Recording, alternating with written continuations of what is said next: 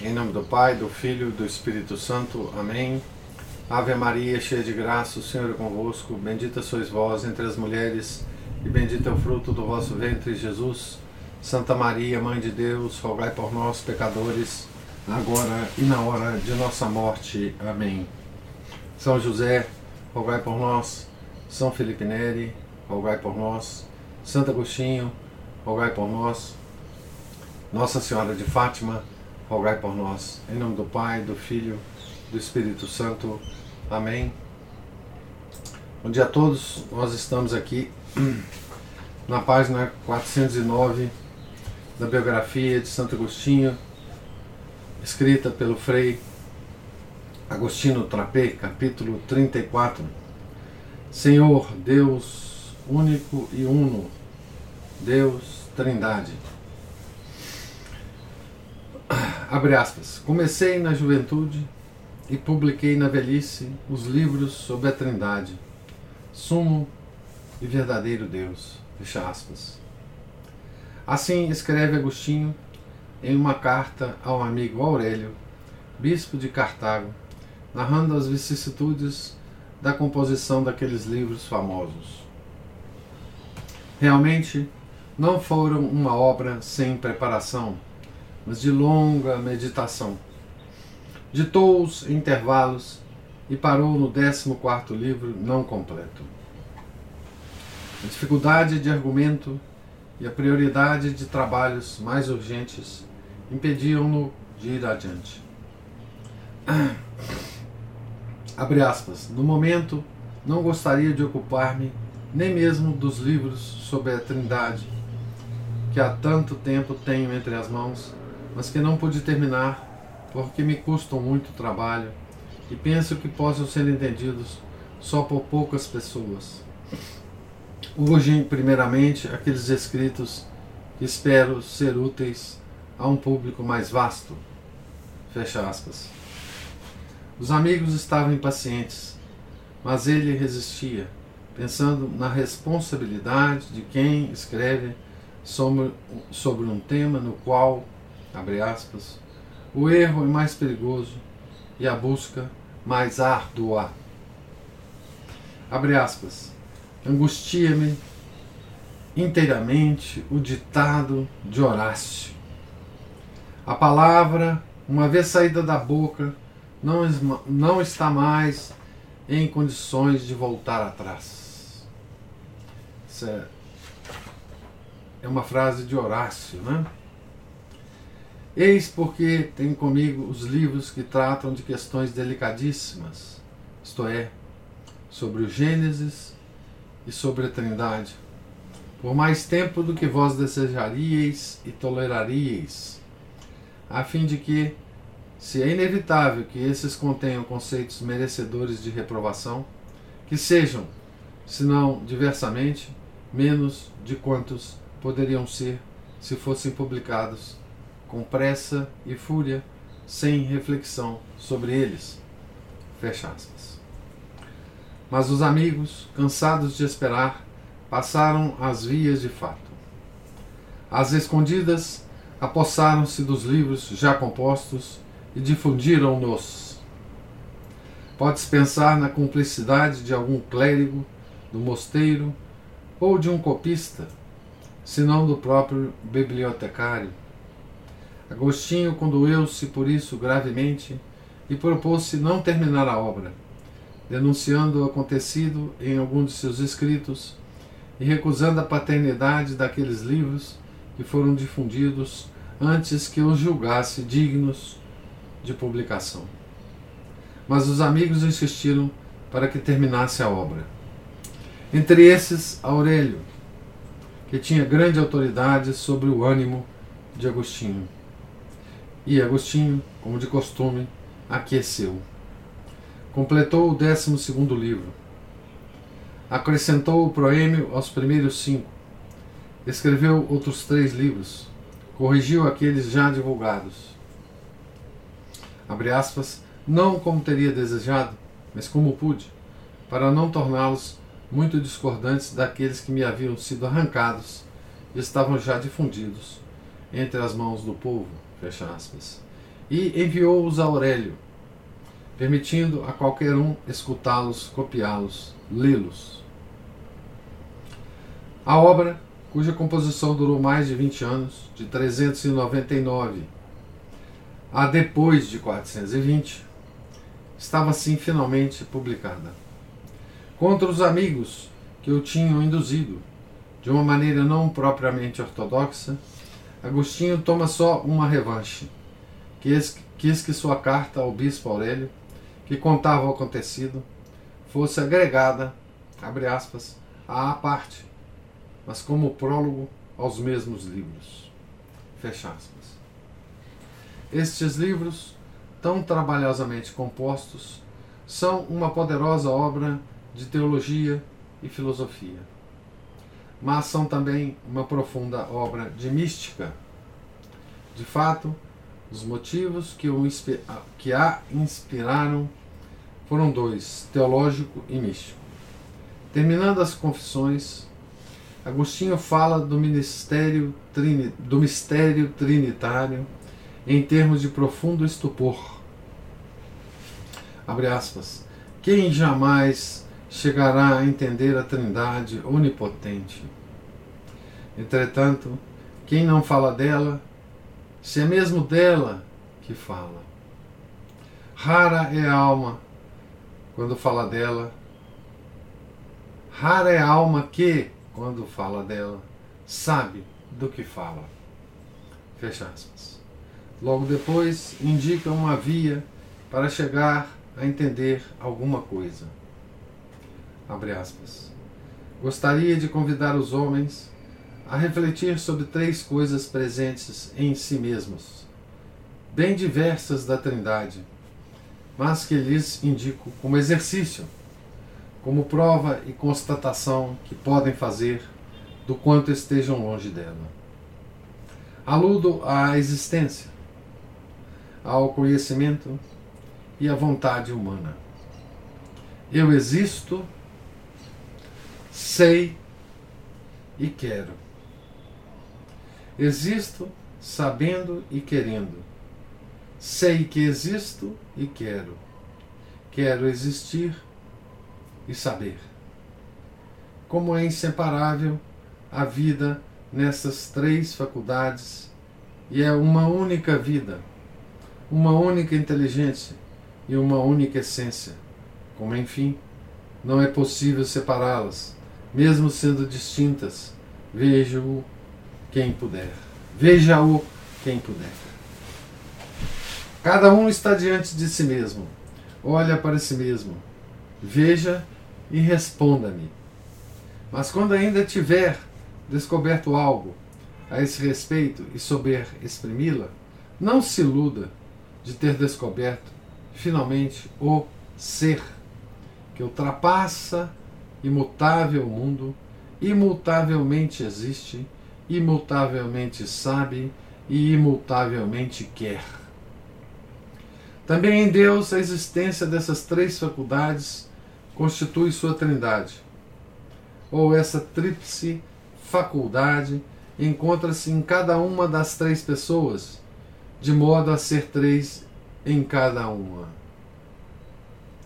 Ou ambos os casos verificam-se de modo admirável dentro de uma simplicidade múltiples, sendo a Trindade em si e por si fim infinito, de modo tal a ser uma só coisa, e como tal reconhecer-se e bastar-se imutavelmente na grande abundância da sua unidade? Quem poderia ter facilmente esse conceito? Quem o exprimiria, exprimiria de modo, de algum modo, e pronunciar-se-ia de qualquer modo, temerariamente? É o programa do De Trinitate de fato, Agostinho começa a obra sobre a Trindade pouco depois ou pouco antes de ter terminado as Confissões. Como teólogo, queria esclarecer alguns pontos que a teologia patrística não tinha suficientemente esclarecido, sobretudo três. Porque jamais, mesmo confessando que o Pai é Deus, o Filho é Deus, o Espírito Santo é Deus, não podemos dizer que Pai, Filho e Espírito Santo são três deuses, mas devemos dizer e dizemos que são um só e único Deus. Porque, ainda que inseparáveis, as operações ad extra da Trindade, só o Filho encarnou-se, só a voz do Pai ouviu-se sobre o Tabor, só o Espírito Santo desceu no cenáculo. Quais são as propriedades pessoais do Espírito Santo? E por que a processão do Espírito Santo não é uma geração? Para responder a essas perguntas, Agostinho propõe expor, defender, formular, ilustrar o dogma trinitário. Expõe-no estudando as manifestações da Trindade na economia da salvação. Estudo das Escrituras, livros 1 e 4. Defende-o contra os argumentos dos arianos, aprofundando a doutrina das relações, livros 5 e 7. Esclarece, esclarece a formulação através da doutrina da linguagem, livros 5 e 7 ilustra seu profundo mistério recorrendo ao estudo do homem, que, por ter sido criado à imagem de Deus, é uma misteriosa trindade. Livros 9 a 15. Vasto projeto teológico, rico de originalidade, ainda que na esteira da tradição, que aqui não é possível expor. Basta tê-lo indicado. Aqui nós temos uma ideia né, da profundidade e da dificuldade da, da questão que Santo Agostinho ataca. Né? É,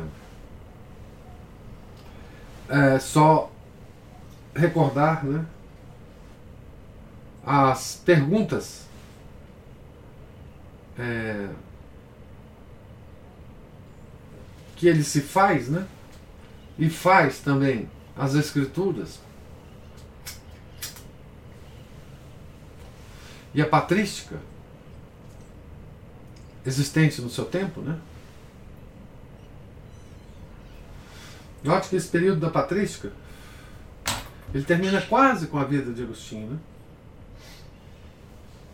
Então, é, esse, o período dos padres da igreja, uma obra extraordinária deixada para nós, né? Sobre esses primeiros grandes defensores da nossa religião. Veja as perguntas, que, que profundidade que Santo Agostinho vai descer para respondê-las, né? A que profundidades ele desce, né? Então, vamos é, só reler as três perguntas aqui, né? Meditar sobre ela, sobre elas. Porque jamais, mesmo confessando que o Pai é Deus, o Filho é Deus, o Espírito Santo é Deus, não podemos dizer que Pai, Filho e Espírito Santo são três deuses, mas devemos dizer e dizemos que são um só e único Deus. Por quê? Ainda que inseparáveis, as operações ad extra da Trindade, externas, né? Só o Filho encarnou-se. Só a voz do Pai ouviu-se no Tabor. Só o Espírito Santo desceu no cenáculo. Então ele pega três, três, três situações, né?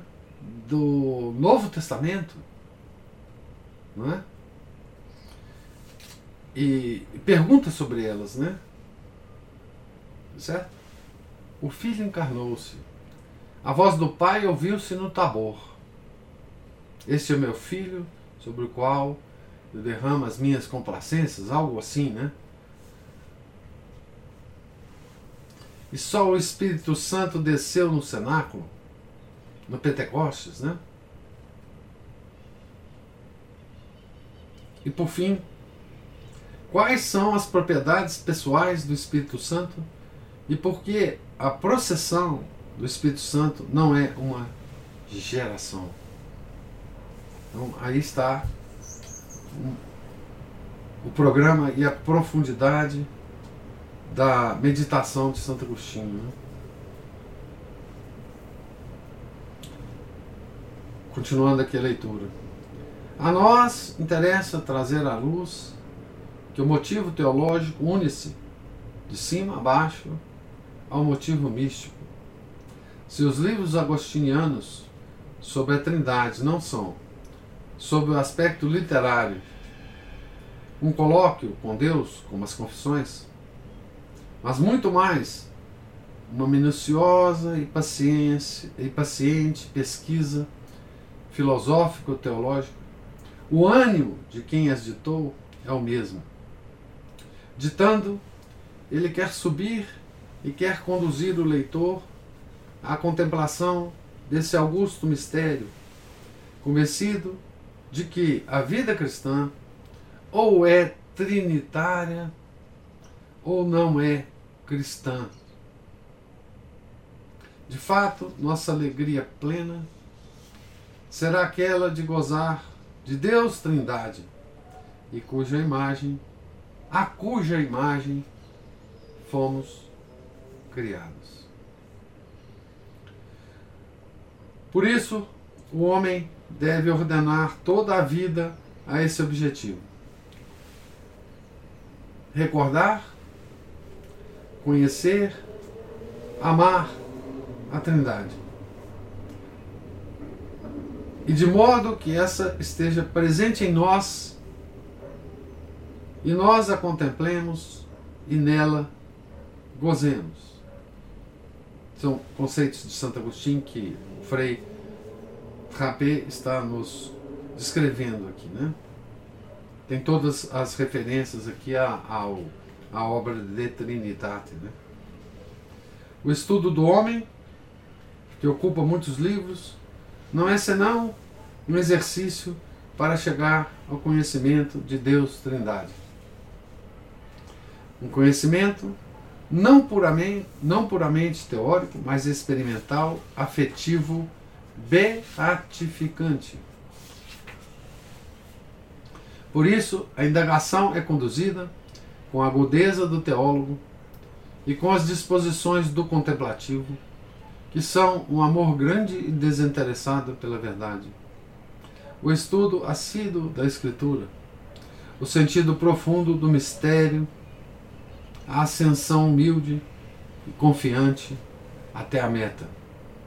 Abre aspas. Mas é necessário também e Deus conceder-me-lo-á, que seja útil para mim mesmo, enquanto preparo estes livros para eles, para os que possam ler, e que o desejo de responder a quem me interroga ajude-me a encontrar aquilo que continuei a buscar. Empreendi esse trabalho por ordem e com a ajuda do Senhor Deus nosso, não para raciocinar com autoridade coisas que conheço, mas para conhecê-las mais a fundo, falando delas com piedade. Fecha aspas. O ânimo do contemplativo, presente em toda a obra, explode na oração final, com a qual pede a Deus a graça de não cansar-se de buscá-lo, de recordar-se sempre dele, de conhecê-lo, de amá-lo, até nele ser feliz. Abre aspas. Senhor Deus nosso, cremos em Ti Pai e Filho e Espírito Santo, dirigindo minha alma até essa regra de fé, porquanto tenho podido, porquanto me concedeste poder, busquei-te e desejei ver com a inteligência aquilo em que acreditei. E muito disputei e muito cansei. Senhor meu Deus, minha única esperança, ouve-me e faze com que eu não com que não eu cesse de buscar-te por cansaço, mas busque sempre tua face com ardor. Dá-me tu a força de buscar, tu que providenciaste ser encontrado e deste-me a esperança de encontrar-te com o conhecimento mais perfeito. Diante de ti estão minha força e minha fraqueza. Conserva aquela, cura esta. Diante de ti estão minha ciência e minha ignorância. Onde abriste para mim, recebe-me quando entra. Quando entro. Onde fechaste para mim, abri-me quando chamo. Faze com que me recorde de ti, que te compreenda, que te ame. Aumenta em mim esses dons, até que me tenhas reformado inteiramente. Fecha aspas.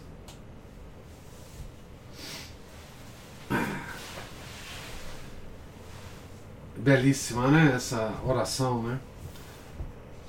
Oração de um de um buscador, né? De um buscador da verdade, né? A obra está estruturada de modo que o leitor, partindo da fé, reconheça a si mesmo como uma imagem criada da Trindade e suba de grau em grau, através de um contínuo exercício intelectual e um sério empenho de purificação, até a sabedoria, que é a mais alta imagem de Deus Trindade em nós. Imagem que se tornará perfeita no conhecimento de Deus facie ad fatiem. Há por isso, em toda a obra, uma lógica interna que, junto à indagação filosófico-teológica, guia o leitor a percorrer todo o caminho da vida espiritual. Contém de fato, e poucos percebem, um tratado sobre a missão do Filho, ou ceteriológica. Contém uma ampla exposição sobre a ação do Espírito Santo, do qual procede a santificação da Igreja. Contém um ensinamento constante sobre a necessidade da fé e da purificação para alcançar a visão. Contém, enfim, um, um estudo longo e apaixonado sobre o conhecimento de Deus e sobre a natureza da sabedoria. Aqui eu só uh, realço que essa frase aqui contém um ensinamento constante sobre a necessidade da fé e da purificação para alcançar a visão. De novo, a pureza é absolutamente necessária para que os nossos olhos se abram à realidade de Deus. A, se abra as, as, aos atributos mais elevados da alma, né? Inteligência e vontade. Com a inteligência a gente conhece, com a vontade a gente ama. Não é? Então,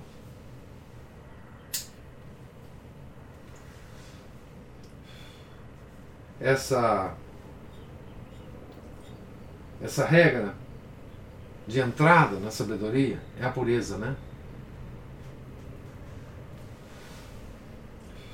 Deus não se abre aos impuros, né? Isso é uma é uma é uma nota permanente na, em toda a obra dos santos da igreja. dos doutores da igreja. Né?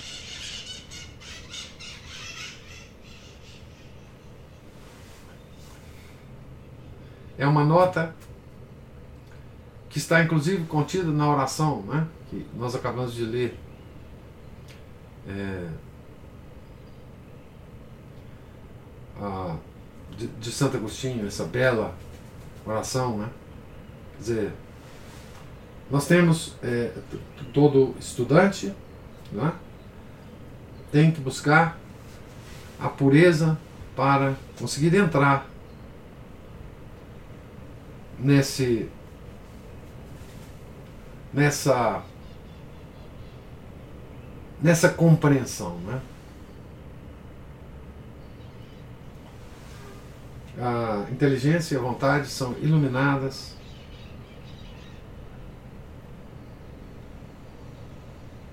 pela pureza. É? Ninguém consegue entrar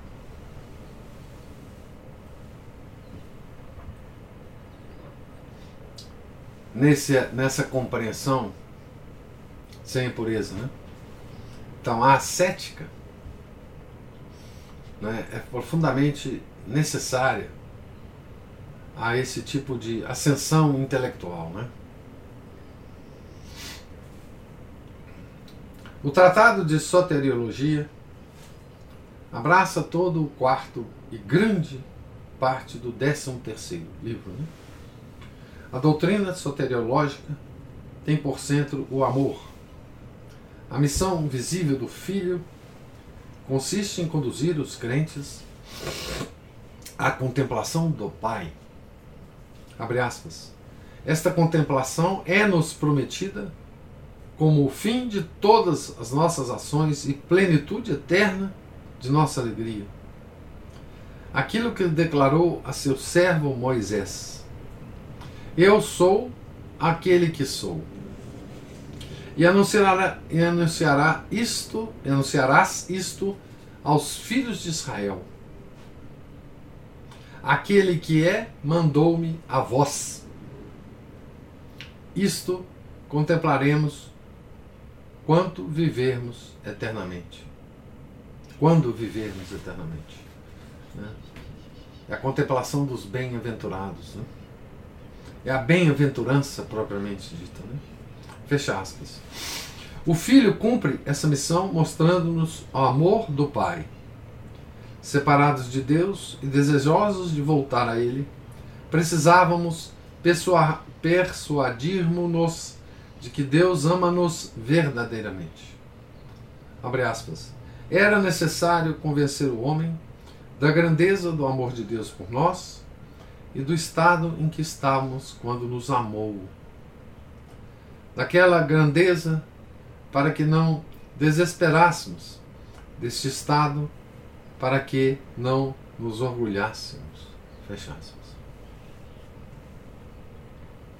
Veja que tudo, está, tudo isto está ligado à nossa queda, né? à nossa atual situação. Né? E está ligado à missão do nosso Redentor. Né? Do, a missão da redenção é, é dizer que, que, mesmo assim, Deus ainda nos ama. Como ele tinha nos amado quando nos criou. Né? É isso que Jesus cumpriu com a redenção, com a qual, através do sacrifício da cruz, sacrifício verdadeiríssimo, libérrimo, perfeitíssimo, tornou-se mediador da unidade, da liberdade, de unidade, de liberdade, de vida.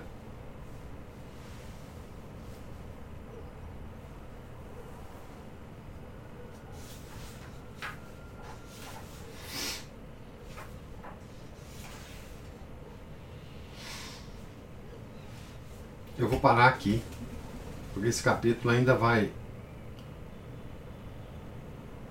por um tempo, só para que a gente tenha é, tempo para meditar né, sobre essas coisas altíssimas, né? Que é sobre as quais Santo Agostinho é, nos fala, né?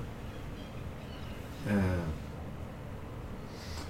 Santo Agostinho é, na patrística é, é o, doutor que mais aprofunda essa questão da, da trindade, né?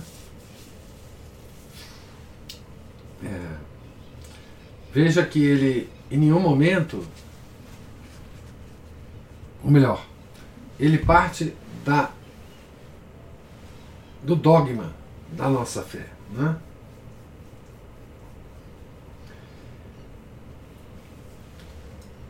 E ele tenta através de uma longa meditação sobre esse dogma, Deus uno e trino, elevar a nossa compreensão ao nível máximo que nós podemos atingir, né? Sobre esse mistério. Continua a ser mistério. Os mistérios da nossa religião têm essa propriedade não é? Ao meditarmos sobre o mistério, coisas maravilhosas acontecem com a nossa inteligência e vontade. Mas eles não se não se desvelam, né? continuam sendo mistérios, mas mistérios luminosos, mistérios que têm uma luz né, que ilumina a nossa vida, mesmo continuando a ser mistérios. Né? A Chesterton tem lindas passagens sobre essa. Como é que ele chama isso? É, esse paradoxo não é uma contradição, né? mas é um paradoxo. Né? É... Santo Agostinho empreendeu essa, esse esforço para desvendar o mistério. Né? Como os homens modernos gostam de fazer. Né? É, ele, tem, ele tinha certeza de que o mistério continuaria a ser mistério, mas que essa grande meditação dele jogaria luz, luz para a nossa inteligência, né? Uma luz muito brilhante sobre toda, sobre todos os mistérios e sobre todas as escrituras. E conteria como contém, né? É, uma, uma, um alimento para a nossa vida cristã. Né? Ou seja, essa grande meditação sobre a Trindade, ela pode iluminar a nossa vida, mesmo sem nos revelar totalmente esse mistério. Né? Estamos é, cavando né, as bordas do mistério. Né? É assim com todos os dogmas da igreja, mas esse é o principal. Né? Portanto, há muita luz ali naquela borda. Né? E, e toda grande meditação sobre os mistérios de Deus tem essa propriedade né? é, de nos iluminar, né? de nos fazer mais, de nos, de nos levar mais próximo de Deus, né? de sentir com, os, com as, as atributos mais altos da alma, né? não os, os, sentidos, né? mas com a inteligência, né? com a luz da inteligência, é, essa presença e essa essa estrutura né, que Deus criou para nós que saímos por nossa própria vontade do Jardim do Éden e que estamos agora nessa situação. Né? É o estado mais, mais luminoso que nós podemos atingir nesse estado em que nós estamos de trevas. Né? Certo? Uma espécie de luz nas trevas. É o que é o que os medievais chamavam de lumen fidei, né? a luz da fé, que nos ilumina mais do que, quer dizer, é a única luz que pode iluminar o nosso entendimento aqui neste estado. Não há nenhuma outra. Né? Não há nenhuma outra. Mas nós continuaremos a ler sobre a Trindade um pouquinho mais no nosso próximo encontro, se, se Deus quiser.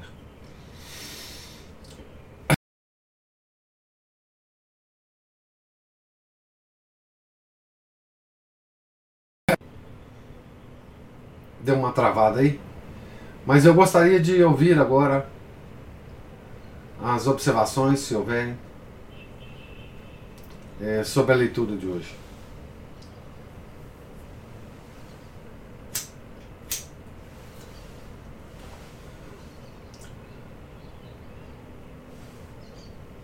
Ô, professor, é, é só porque eu tô aqui pensando que foi uma bobagem minha, mas É porque quando fala aqui atrás que porque a processão do Espírito Santo não é uma geração.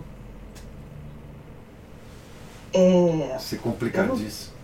É, é porque a gente não consegue imaginar isso. Né? Não. Imaginar não consegue não.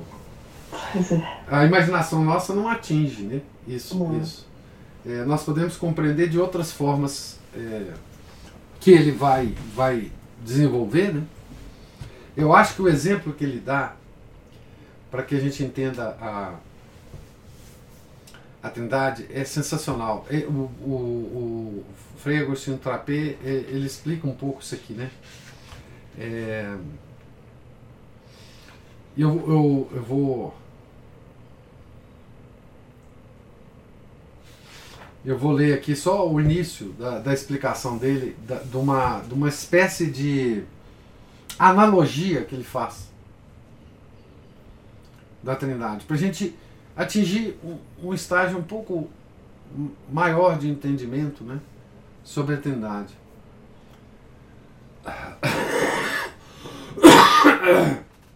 Então ele fala assim: Gostaria de convidar os homens a refletir sobre três coisas presentes em si mesmos, bem diversas da Trindade, mas que eles indicam como exercício, como prova e constatação que podem fazer do quanto estejam longe dela. Então, aqui ele fala, ele dá uma, uma faz uma analogia que é é o mais longe que a gente pode ir para a gente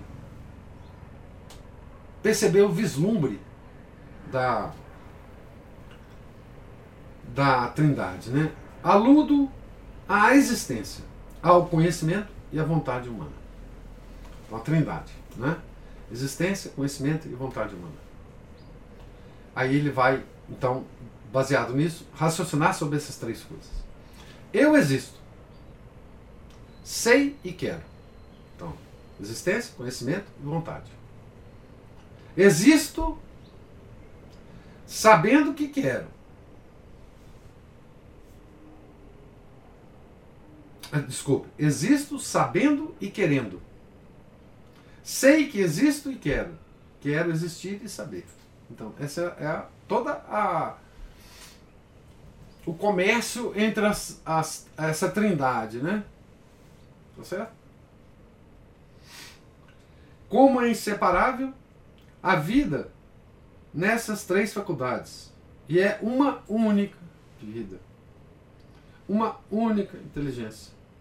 E uma única essência. Como enfim, não é possível separá-las, mesmo sendo distintas, Vejam quem puder. Então, essa, esse exemplo, essa analogia que ele nos oferece, né? Para a gente vislumbrar, né? O que poderia ser a Trindade, né? A existência, o conhecimento e a vontade. É uma coisa extraordinária. Esse pequeno exemplo,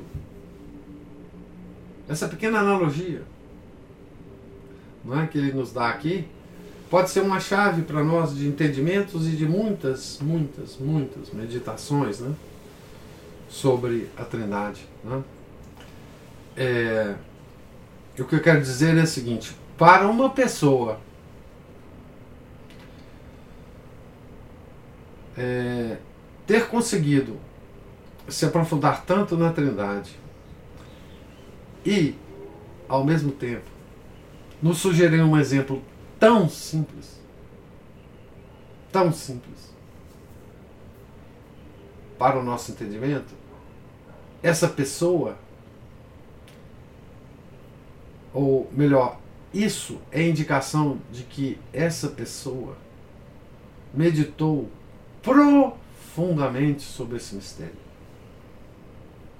Não é fácil ter se uh, ter se esforçado nesse estudo com tal profundidade e emergir desse estudo com um exemplo tão simples. Nós podemos ver nessa, nessa tentativa de Santo Agostinho de nos explicar tão simplesmente, ou nos dar um, uma espécie de vislumbre dos estudos que ele e das meditações que ele empreendeu. Né? nós podemos ver a profundidade dessa meditação, a profundidade do do mar de uh, graças que ele recebeu de Deus né? nessa nesse empreendimento, né? Uh, sem falar, obviamente, da facilidade com que Santo Agostinho escrevia, né? E se expressava e enfim, da qualidade literária, da qualidade da clareza, não é? é? isso a gente, enfim, releva aqui nesse momento, né? mas é de uma é de uma clareza, de uma beleza, de uma qualidade literária é, indescritível. Né? Mas ele nos deixa né, essa dica. Né? do que seja uma, um Deus uno e trino. Né? Como é que uma trindade existe em nossa vida e nós somos uno? Essa percepção é extraordinária. Extraordinária.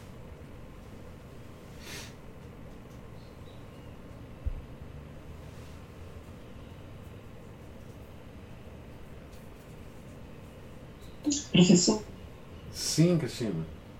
Ontem eu estava revisitando aqui algumas coisas que eu tenho de Santo Agostinho e eu fiquei pensando assim, mesmo quando ele era um retórico e estava perdido na vida, é, é, o ardor desse homem é, na busca dele é, era uma, é uma coisa, é, é uma é uma virtude, é assim, a vontade dele é, é muito forte, porque é, veja, o modelo de Santo Agostinho é, é um modelo, pra, pelo menos para, eu acho que para nós agora, de, de você alcançar a, a, a, algum aprofundamento nas coisas, nos mistérios da nossa fé, Santo Agostinho é um modelo perfeito, porque é, ele nos apresenta a, essa, esse estado de condição, de humildade diante de Deus e uma vontade hercúlea, né? E claro que a graça, né, professor, que Nosso Senhor é, cobriu ele de graça para ele conseguir chegar nessas alturas, né? Então era isso que eu estava pensando, sabe, professor? Como que ele. Ele tinha. Além da mãe também, quer dizer, eu imagino que tudo em Santo Agostinho foi muito forte, assim. Foi muito. A mãe muito fervorosa, né? Ele, com essa vontade, primeiro se, afundando na, na vida é, dissoluta, não é? Mas quando ele, ele emerge e busca, é uma coisa impressionante, né? Os, é, eu, professor, eu, eu não sei se é por causa das minhas dificuldades práticas ultimamente, mas é, eu, já, eu já alcancei algumas vezes essa noção da Santíssima Trindade, não, não como Santo Agostinho nos coloca, mas pelo menos assim, conseguindo ficar livre do, dos erros de ensinamentos errados ou, ou, distorções do que, do que é a Santíssima Trindade. Eu acho que chega num ponto a gente se conforma com a nossa estupidez, assim. É. Ah, não vou passar disso, não. É isso. É, você, ah, você falou aí da, da, de quando o Santo Agostinho estava na vida dissoluta, né? Então, a gente pode observar que Santo Agostinho, é, esse ímpeto ao conhecimento, à busca da verdade, era uma coisa mais ou menos natural para ele, né? natural. Digo, Deus o criou assim, né? porque Deus quis criá-lo assim. Né? Mas todo o, todo o trajeto dele, dessa vida dissoluta, até chegar a ser ele quem foi, está ou esteve sob a responsabilidade da sua mãe. Né?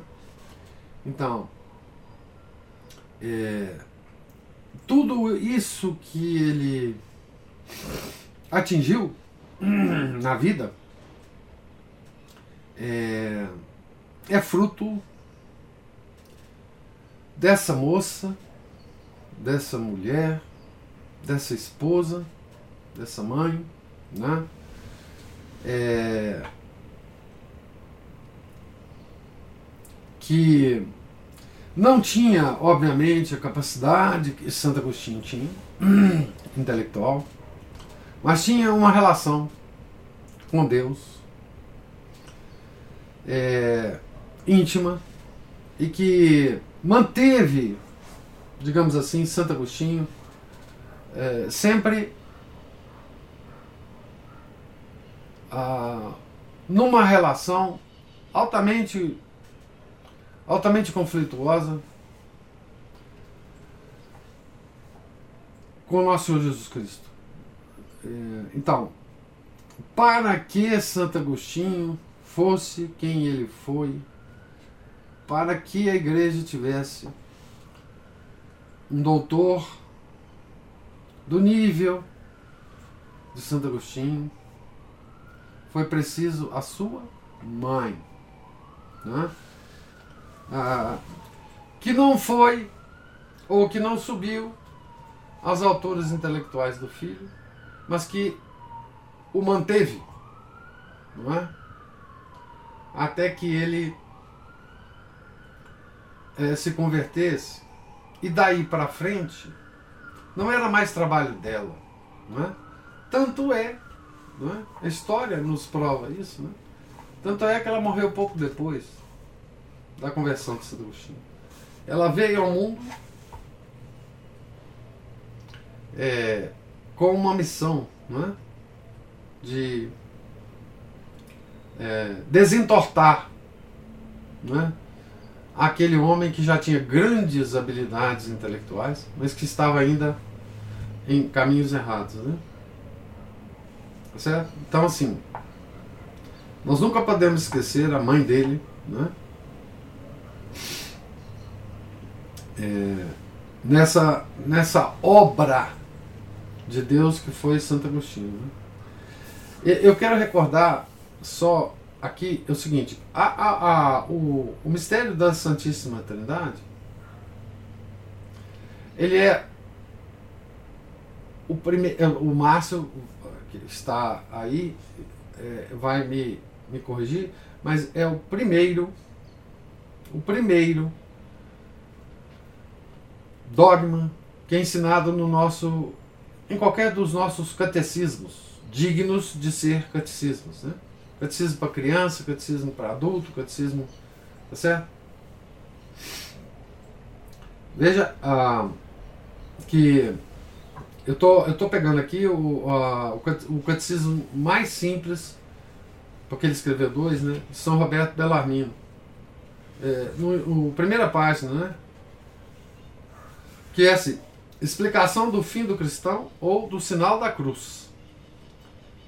Então, tem três perguntas aqui. És cristão? Sim, sou cristão pela graça de Deus. O que quer dizer cristão? Cristão é aquela pessoa que professa a fé e a lei de Cristo.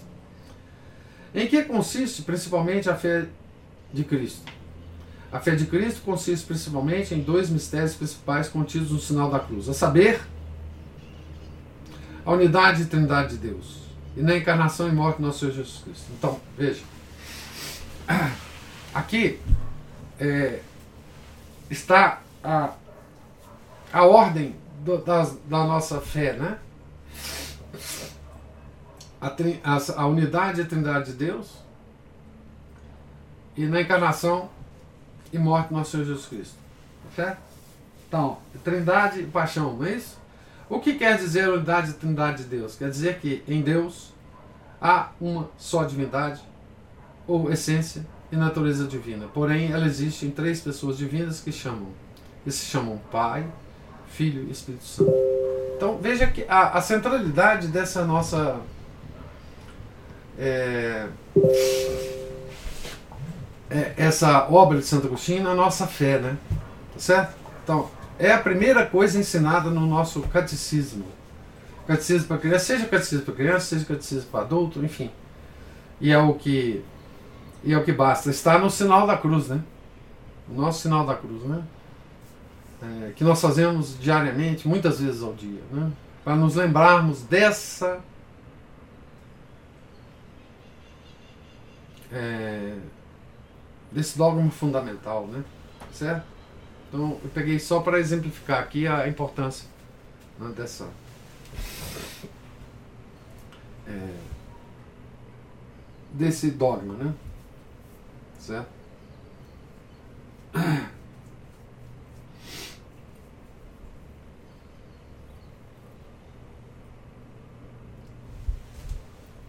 É, mais alguma observação? Hoje a leitura foi profunda, né?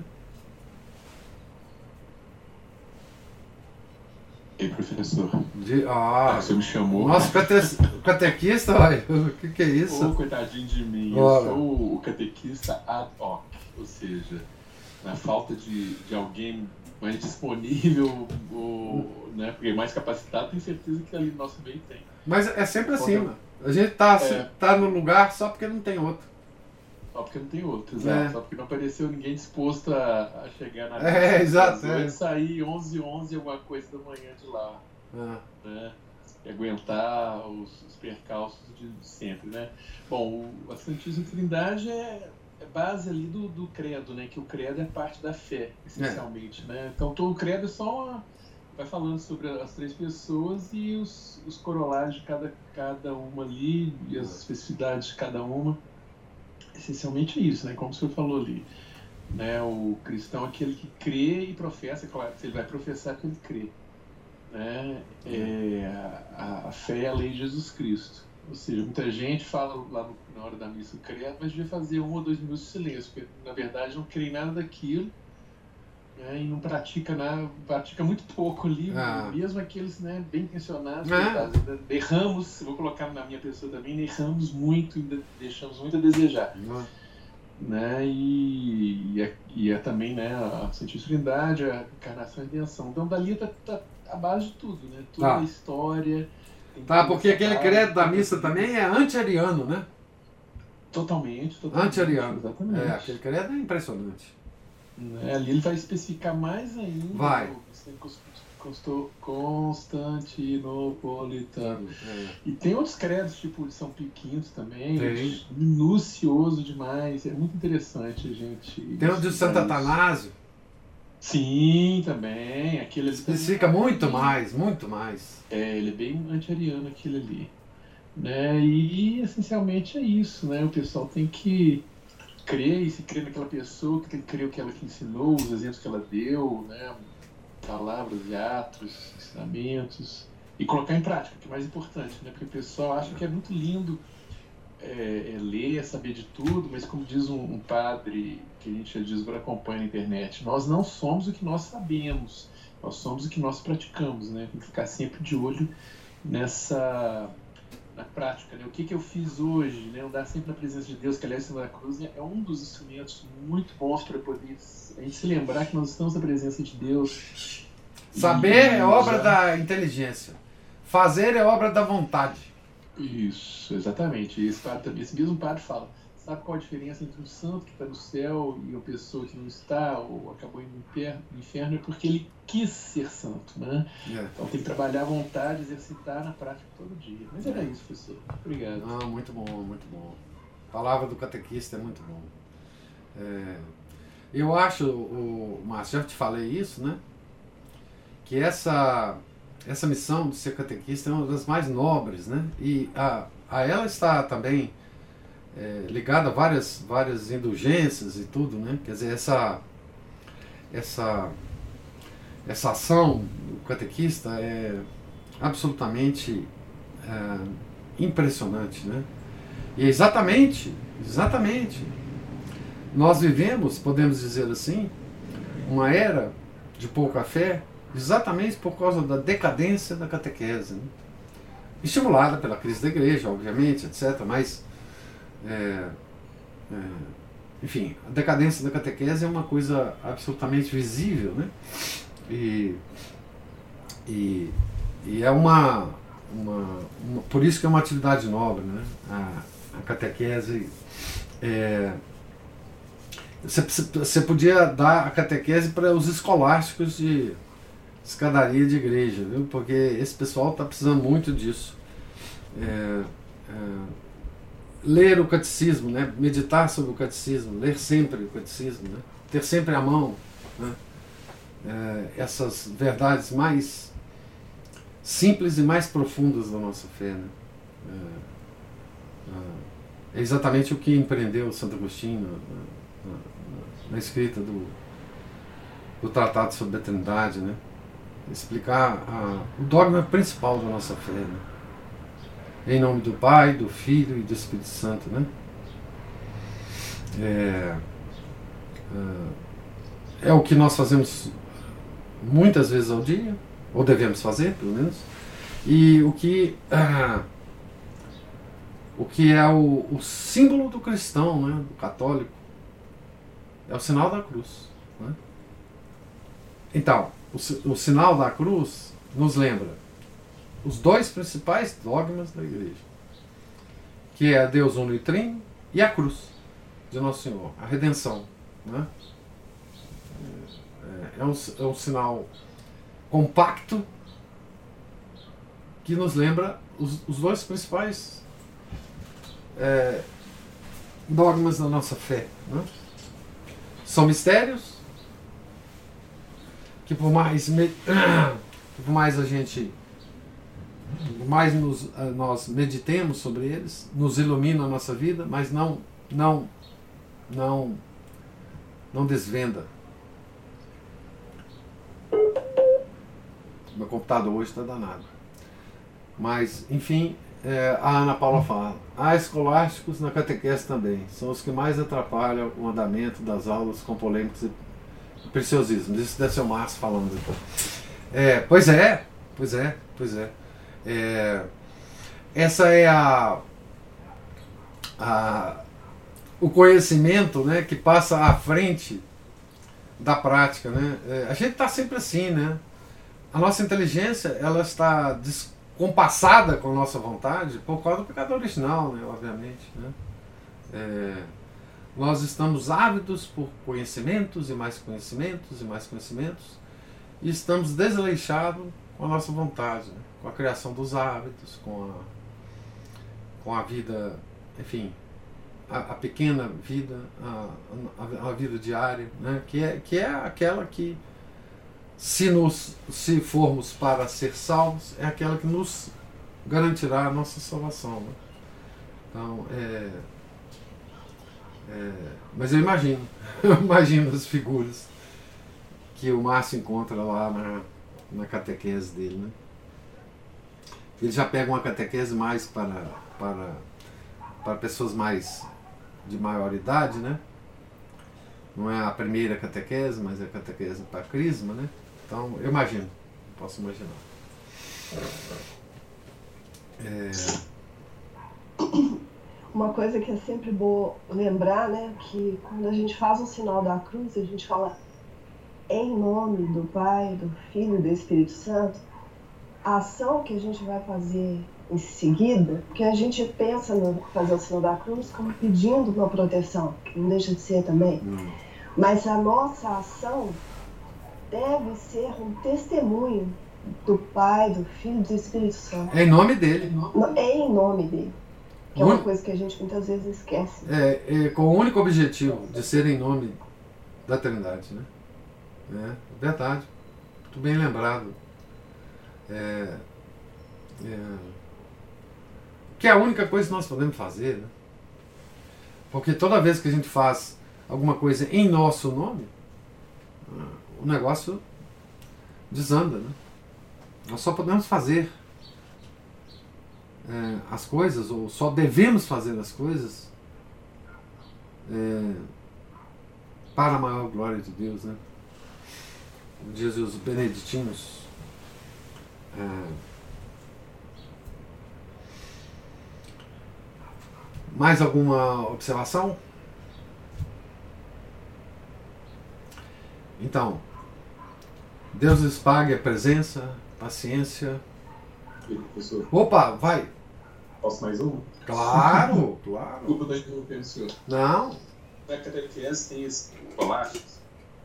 E os escolásticos, eles são interessantes no ponto assim, se eles fizerem uma, uma intervenção pontual sobre um detalhe às vezes a gente deixa batido, porque também a gente não, não tem tempo de passar tudo, a gente tem um, um prazo, né? Um, a coisa tem que terminar, tem um programa a ser seguido, porque é, no final do ano tem as, os sacramentos, né? É, claro.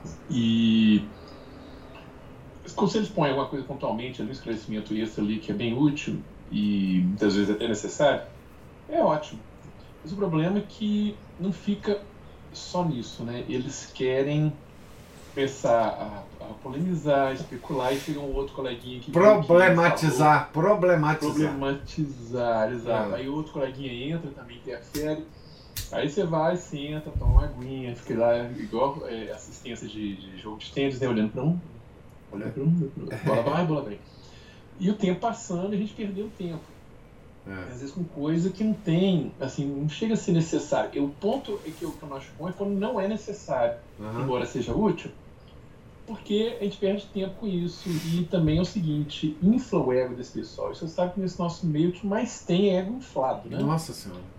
E o que, o que Deus pede da gente não é um ego inflado, é humildade, é paciência. Igual eu já, eu já falei, inclusive, com eles. Olha, tem gente melhor que eu, tem gente mais capacitada que eu, até aqui dentro, aqui nessa sala. Só que o que a igreja pede de vocês é apenas um pouco de humildade e um pouco de paciência ah, isso eu quero ver quem é que tem. É. Entendeu? Porque isso muita, muito, muito pouca gente tem. E às vezes um, um, ignorante lá que faz uma pergunta aparentemente boba, mas é, é uma colocação muito interessante que, que faz justamente com que a gente ponha o catecismo do lado e já fale, por exemplo, de uma, uma experiência prática apoiada nesse ensinamento. Uhum. Então, isso ajuda o esclarecimento, às vezes, muito mais, inclusive com ou sem a intervenção do escolástico de, de secretaria de igreja, enriquece muito mais a aula do que um o escolástico entrando em campo simplesmente, às vezes, o negócio já tô, já tô para falar, o escolástico vai e fala assim, ah, então essa parte que já falou, e falou até melhor do que eu. Pulo, hum. vou para frente. Mesmo porque já tomou um tempão ali também é. e a coisa, né, eu, eu tenho que entregar o pessoal pronto para Crisma em dezembro, por exemplo. Eu tenho que estar, né, o, o, passo que eu tenho que andar ali, tem que chegar lá dentro do prazo. Né? É claro. Sem contar o pessoal que tem que ser batizado é, não, isso é, é para nós, por exemplo, aqui nós podemos gastar o tempo que for, mas lá você tem, você tem um currículo. Eu tenho prazo, né? Tem, tem que trabalhar com prazo, você é tradutor também, você sabe que é trabalhar com prazo. Ah, é terrível. Tradutores, advogados, né? É. todo mundo que trabalha com prazo, é. né? É, acho apertado. E então, a, a, o, o, problema dos escolares de cavalaria de igreja são esses. E às vezes as, as dúvidas, nossas picuinhas, assim, esses preciosismos, né, que eu coloquei. Uma coisa que, assim, qual a relevância disso, embora seja útil conhecer, não chega a ser necessário nesse grau de detalhamento. É. Né? Outro dia um, um lá também mandou, ainda tem isso, pessoal que manda dúvida no, no, no WhatsApp. É. Você tem, um, você, tem, ah, você tem um grupo do WhatsApp da Cris? Tem para poder dar aviso e tudo mais. Só uhum. que o que, que aconteceu? Por excesso de polêmica, eu cortei, é, ou seja, só os administradores podem postar, porque senão aqui ficava uma loucura, né? É. Porque um posta alguma coisa lá e o outro posta uma ah, aparição é. mariana duvidosa. Sim, lá, é, isso aí é, é loucura. Imagina. E fica um monte de, de, de picuinhazinho assim, pessoal. Igual eu falei, vocês não tem que o negócio aqui não é uma, uma graduação nem pós-graduação em teologia e filosofia. Aqui é uma noção básica. Eu tento colocar, é, provocar em vocês uma, uma capacidade de ver onde é que vocês podem aplicar isso, porque não adianta saber. Tem um monte de gente que sabe aí, que chama a gente em off depois, que tem dificuldades, altas dificuldades. É, a família, alguns têm vícios, e eles não sabem aplicar aquilo que eles sabem para poder se livrar disso ou lidar com aquilo. Né? Uhum, é então, essencialmente, o problema é mais ou menos esse, né? E nós estamos também lançando uma campanha, adote um batizando um crismando, porque muitos deles não têm parentes, é, amigos católicos disponíveis para ser padrinhos e madrinhas. Sei. Então, depois, se eu, se eu souber, depois eu vou fazer um cartãozinho que ótimo. entregar para o pessoal. Ó, oh, chamamos você para conhecer nossos meninos, vim adotar. que ótimo. Assim. Isso é ótimo. Eu falei, é, eu falei com o padre assim, o senhor me autoriza a. O senhor gostaria de divulgar isso, ou o senhor me autoriza a fazer isso assim, a boca miúda, né? Ele me autorizou a fazer, vamos dizer assim, a boca miúda. Mas se ele desse um impulso, ele não demonstrou assim que teria iniciativa de, de fazer isso, um aviso de final de missa. Mas se ele fizesse, eu tenho certeza que a adesão seria muito maior do que simplesmente eu lá, é. esse Mané aqui, entregando cartãozinho para as pessoas que a gente conhece e fala assim, ah, tal, o pessoal vai estar ali disponível é, antes da catequese ali no, no salão ali tal, se vocês quiserem lá conhecer, conversar com os meninos, quem sabe, às vezes rola uma coisa, né?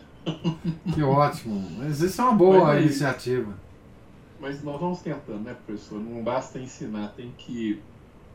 Basta ser professor, tem que ser meio pai desse povo. Tem, tem, tem, tem. Eles precisam muito disso mesmo, eu acho. Verdade. Mas é isso, professor, desculpa. Muito bem, aí, parabéns, meu caro. Eu... Se eu não tiver mais nada, agora eu só comando o resto aí. Muito obrigado. Não, parabéns, muito, muito bom. Sim, é, esse, é que eu falo, esse trabalho é, é absolutamente fundamental, é, principalmente né, na, na situação em que a gente vive hoje, né, nessa crise terrível da igreja. Né, e mas que ótimo.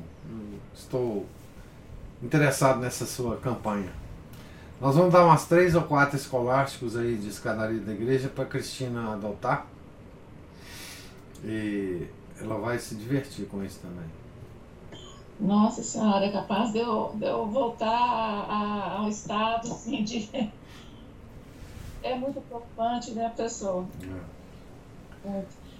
O professor, é, quando passa estava falando, primeiro você falou que a gente pode gastar um tempo à vontade aqui, então tá bom. Não, pode. Nós não temos, nós não temos currículo, nós não temos prazo para terminar, nós não temos nada.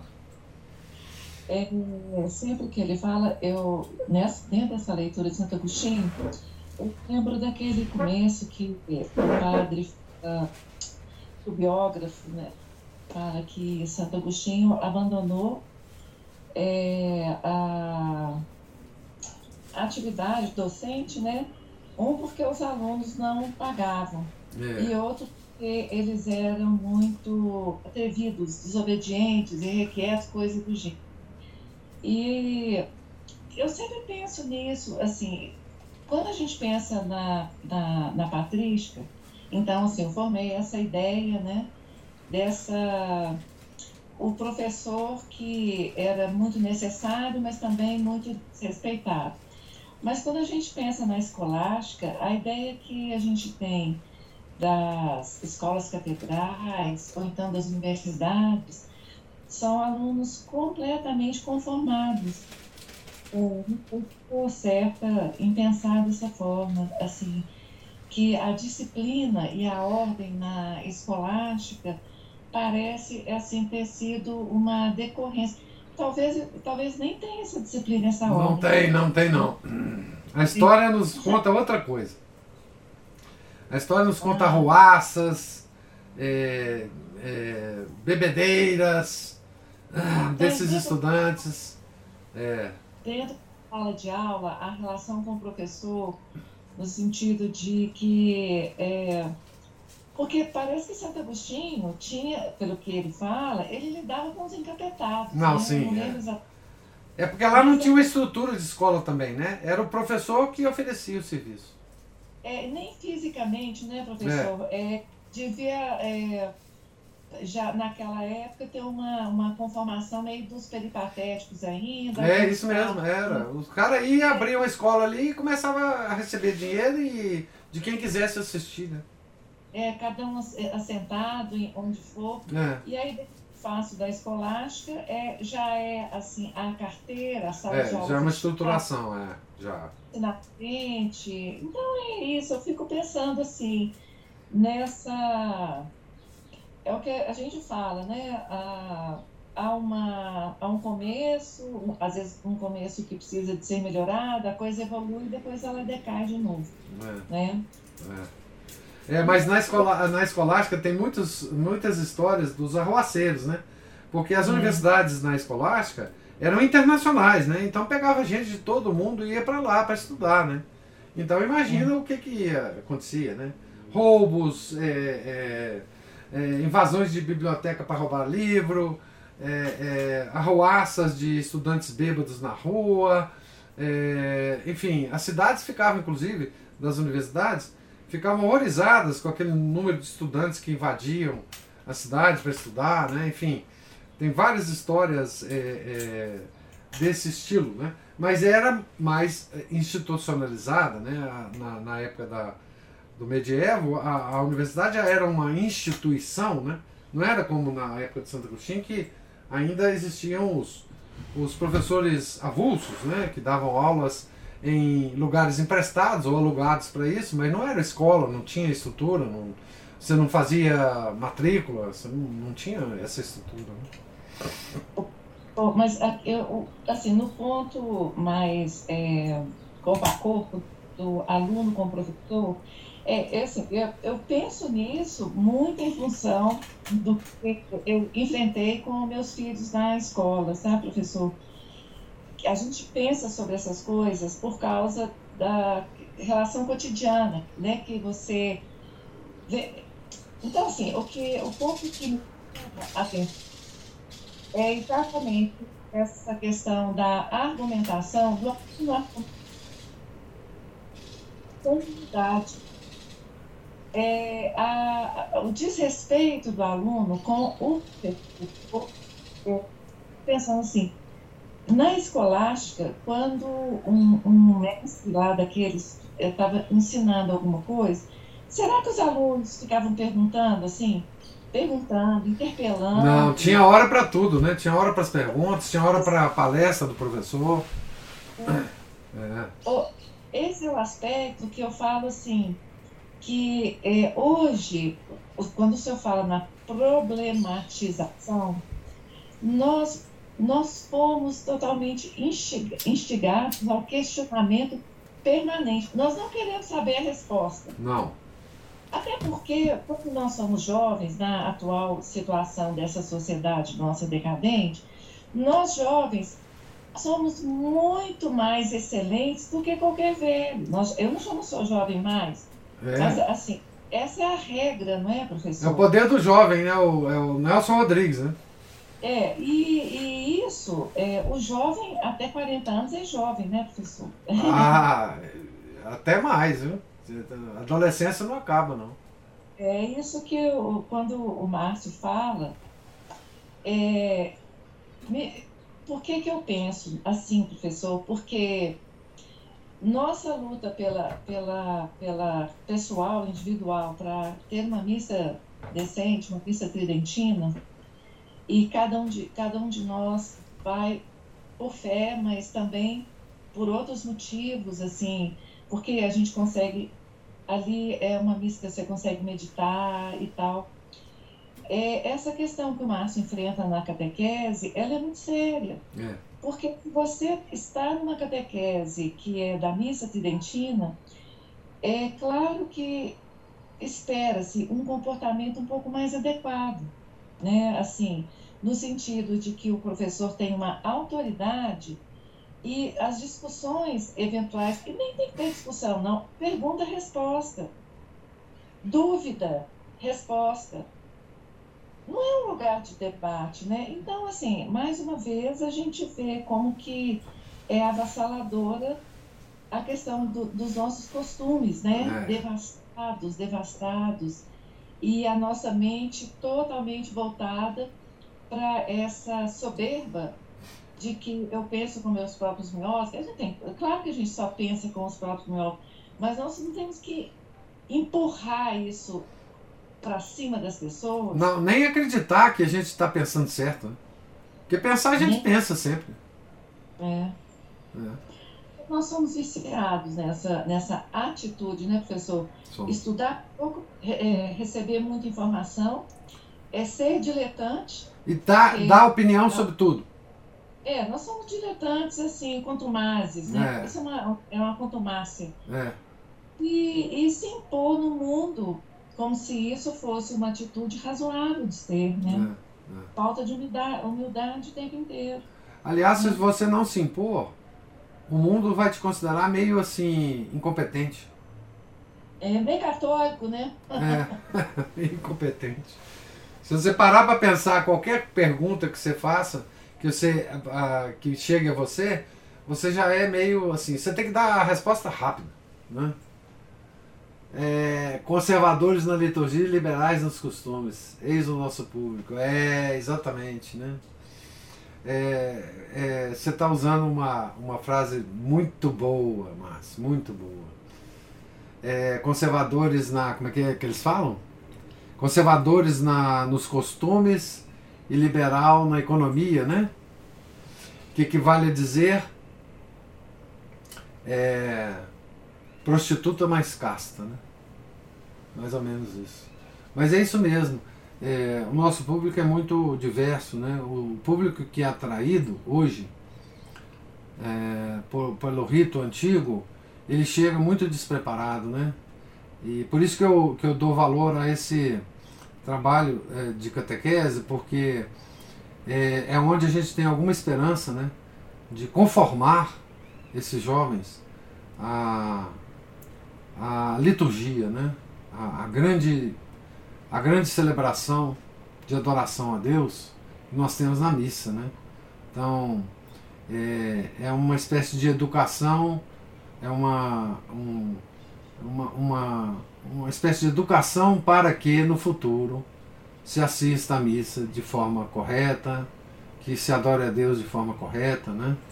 É, enfim, porque a atração da missa hoje, antiga, é, quer dizer, ela, ela acontece, é, na maioria das vezes, com pessoas realmente despreparadas, né, que estão procurando algo. Né? Mas essas pessoas vêm com todos os costumes é, é confundidos, né, com todos os maus costumes.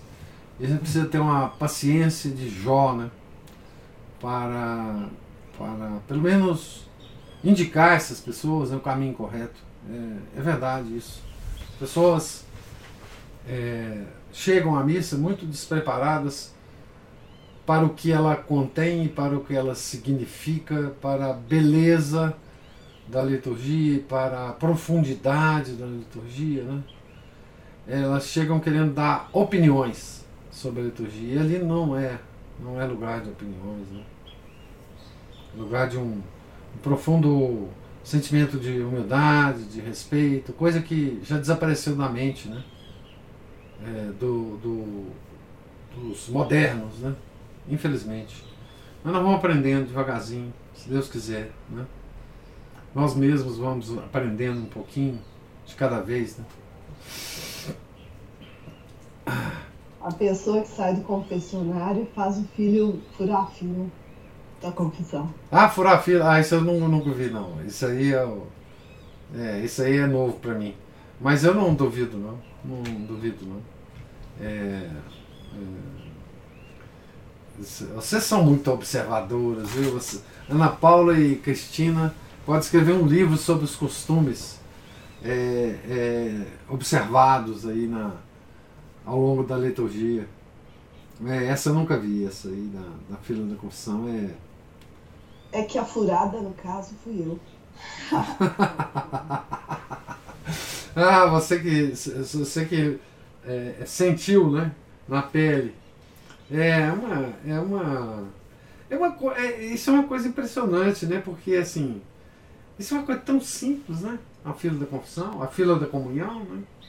É uma coisa assim, como assim, por que, que você vai, enfim, furar uma, uma fila? Quer dizer, é um costume arraigado, né? É uma coisa é, é, incompreensível, realmente. Pessoa, mesmo no tempo Oh, desculpa, Cristina, vai lá, fala. É só complementar que é, o, o Márcio, só um pequeno complemento, a mim e a Ana Paula, mas eu, eu vou falar mais é por mim. É, meditando sobre uh, o seu estado de vida, o que você é e você diante da sua fé e tudo mais, eu resolvi assim, assumir completamente a minha idade provecta nessa situação, exatamente nessa situação de é, eu, na missa, é, eu, eu é, ali assentada assistindo, eu sou uma senhora de idade, não parece, não. não parece mesmo, não. Ah, tô, pessoal, eu estou sendo exagerada comigo mesmo, mas nada a ver, né? É, então, assim, eu não sou uma mocinha sentada ali, eu sou uma senhora. Então, é, esse é o meu papel ali, pronto, acabou. Não é meu papel, não tem papel nenhum. Mas eu não tenho que agir como uma jovem, ou jovem no sentido de, de abraçar essa mundivisão moderna que eu já estou querendo ficar livre dela. Porque não é possível eu ir à missa na expectativa de que o padre cumpra todas as rubricas, né? Que o padre faça uma boa homilia, e eu não me comporte é, com aquela adequação que eu vi eu fui testemunha dela porque eu nasci antes de que a confusão fosse totalmente tomada. Eu também. Então, é, é, faz parte da minha pessoa, da minha cultura, a igreja ser um local, em primeiro lugar, que você se benze antes de entrar, porque era assim na minha infância, né? Até seis, sete anos de idade. Você não entrava dentro de uma igreja sem se benzer para se preparar para estar ali e qualquer barulho que você fizesse, você recebia o, o, o olhar reprovador de quem? Das pessoas mais velhas? Que é. barulho que eu estou falando? Simplesmente é baixar um, um, um, o, o oratório, você ajoelhar e dar aquele eco Sim. e você tirar as pessoas da consideração. Isso sem missa, não é, professor? Não estou falando de estudante à missa, não. Porque antigamente as pessoas tinham as igrejas abertas e assentadas ali, ninguém roubava, ninguém fazia nada. As portas ficavam todas abertas. A igreja de luz, por exemplo, que eu fui muito fora de missa, e de repente vinha o sair do órgão e todo aquele silêncio. E quando o padre entrava, bom, a igreja, é, nós podíamos fazer o que fosse dentro da nossa casa, no grupo escolar, você podia ser o capeta, que né, assim, falava-se muito assim. Mas a igreja era um local de total reverência, especialmente para as crianças. E isso eu falo assim, dentro da minha família, é, a gente conversando com os amigos, e as famílias eram assim, 10 dez, crianças, oito crianças, quatro crianças, tudo caladinha, sentado, não tinha menino rolando no chão, era todo mundo sentado do lado da mãe, sem encostar das pessoas, é só se o banco estivesse muito cheio. Então, assim, é, isso foi o que eu vivi, e é disso que eu dou testemunho. Uhum. E não pensei mais. Antes eu ficava assim, ah, deixa, não. É esse testemunho que eu dou. É, dou com autoridade. Qual autoridade? Na minha idade. Pronto, acabou. É isso mesmo. Sabe? Não tem muito mais o que acrescentar, sabe, professor? É, esse Porque... testemunho é o que vai valer para as futuras gerações. É, ué, não tem que agradar ninguém. Olha, eu estou na missa. Missa é o sacrifício do nosso Senhor Jesus Cristo. Aqui não, não tem nada mais importante que isso. Não tem que agradar ninguém, preocupar se a pessoa está gostando da opinião. Eu não estou dando opinião. É. Eu estou seguindo ali. O, uh, olha, é preciso, as pessoas precisam entender o seguinte: quando o nosso Jesus Cristo açoitou os vendilhões do templo, não foi por causa do comércio, foi por causa do templo. É. Não é? é o templo. Aqui é minha casa. Ele fala isso, não vou conseguir repetir, mas ele fala isso. Aqui é a minha casa. O comércio pode ser, não importa, ele não está falando da licitude ou ilicitude do comércio. Não. Ele está proibindo a profanação da casa dele. Pronto, acabou. É simples assim. É né? simples. É. Catequese, eu acho assim, é, o senhor disse muito bem, é, hoje em dia está muito difícil, em qualquer área, a questão do comportamento está muito complicada, mas também ali os catequizandos devem se adequar um pouquinho a essa ordem. É. De, e para aprender o que o professor tem para ensinar. Cabem dúvidas. E não sabedoria a mais do que o professor. Isso é bobagem. É. Isso é uma, uma bobagem, uma soberba. Não é? Verdade. É tão difícil aprender as coisas simples da nossa fé, professor. É. As são as mais difíceis.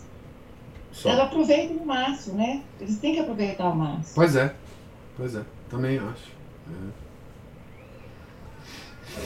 Mas o Márcio queria falar alguma coisa.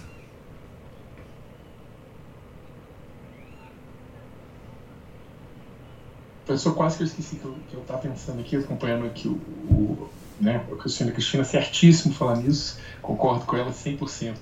Mas era só colocar da, do, da questão do, do, dos fura-filas, o tempo lá da Nossa Senhora do Monte Calvário, das confissões, é tinha muito fura-fila. É mesmo? Aí, tinha. É, o pessoal que tinha antes, mas o pessoal que mais furava era o pessoal depois, né? Que tinha, quando às vezes os padrinhos na, na assim, o, é, e aquele sim, é o rei da paciência, atende é. o pessoal é, depois da missa também. Nossa, tinha muito fura-fila. Às vezes a gente, só, a gente falava lá de, de lado, a gente falava assim, é, confessa também esse pecado, ó, furei fila. que a gente falava, eu falava, olha, ó, furou, tá furando fila, ó, peraí. Coisa. É, aí, ó, furei fila, confessa aí. Eu falava isso, mas era isso. É, impressionante mesmo, né? É, isso nos dá a noção da, da gravidade dos nossos costumes, né? da, da, da separação entre a nossa inteligência e a nossa vontade. Né? É, impressionante. É, eu queria lembrar que nós, é, na leitura lá do Iota Uno, né, tem um capítulo, ou mais capítulos, não lembro aqui agora, sobre a questão da catequese, né, da decadência da catequese, né, depois do, do Concílio Vaticano II, né? Tem, tem observações preciosas do Romano Amélio sobre, sobre isso, né? Assim, é, eu não lembro mais agora qual o capítulo e em que momento. Nós lemos e comentamos sobre isso. É, e daí a importância que, que eu vejo que nessa, nesse trabalho né, do, do catequista. Né? É, de ensinar, as, as, digamos assim, as primeiras letras da nossa, religião, né? É muito, muito, muito importante. Se a gente tiver alguma esperança, né, de é, revivermos, né, é, essa essa antiga postura, esses antigos costumes que a Cristina fala, é, será através desses exemplos que a gente tem de postura, dos mais velhos, dos mais provectos, né? É, e também desse ensino da, da catequese, né? certo? É, isso aí. É, nós temos mais algum assunto? Mais alguma observação? Não. Nós não temos currículo nem limitações aqui. Pode ficar à vontade.